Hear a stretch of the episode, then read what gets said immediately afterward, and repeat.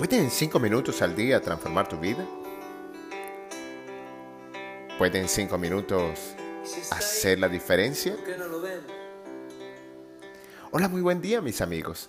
Empezamos esta jornada con la certeza de poder comprender la importancia de atender la incertidumbre y la entropía de un sistema.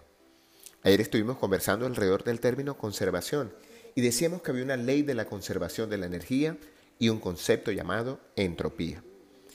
Pues bien, hoy vamos a meditar alrededor de este concepto que es muy importante a la hora de comprender por qué nos suceden muchos de los acontecimientos que mueven nuestra vida. Como es habitual, empezaremos con la historia del término de hoy, y entropía proviene del griego y significaba confusión derivada de un movimiento de giro. La raíz entropé es la acción de dar vueltas o retornar. Así también significa cambio de la disposición de algo. Y aquí la clave es confusión. Quizás en este momento de tu existencia te sientes un poco confundido o te sientes extraviado del camino. Por eso me he permitido inspirarme para esta meditación.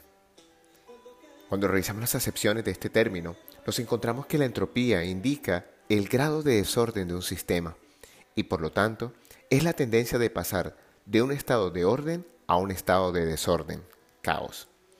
La entropía en la vida cotidiana significa que todo tiende a ir en dirección a un estado de desorden o de caos en forma natural.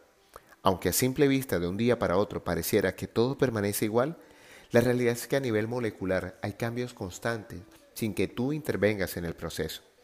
La mejor manera de explicar este concepto es cuando verificamos que al dejar una casa abandonada o una propiedad durante algún tiempo, esa habitación o lugar tiende naturalmente a deteriorarse, dañarse o inutilizarse. Pero la verdadera aplicación de la entropía es para poder distinguir la energía útil de la que no lo es. Y es aquí donde entra la ley de la conservación de la materia y la energía. ¿Has escuchado la expresión que dice que la energía no se crea, no se destruye, solo se transforma? Pues bien, esa es la definición clásica de la ley de la conservación de la energía. Y lo que quiere decir es que existen diferentes formas de esas energías como tal y todas ellas están relacionadas. Y cuando la energía se utiliza, pasa de unas formas a otras, es decir, se transforma. Y al transformarse, pasa de unas formas más útiles a otras que lo son menos. O lo que es lo mismo, se produce una degradación. Esta degradación es lo que conocemos como entropía. La primera vez que escuché este término me atrajo de tal manera que empecé a investigar todo lo que podía aprender alrededor de este concepto y hasta terminó siendo la base de mi proyecto de grado sobre la teoría general de los sistemas. Allí se explica que la entropía es el desgaste del sistema, principalmente originado por el transcurso del tiempo o por el mismo funcionamiento de cualquiera sea el sistema que estemos hablando.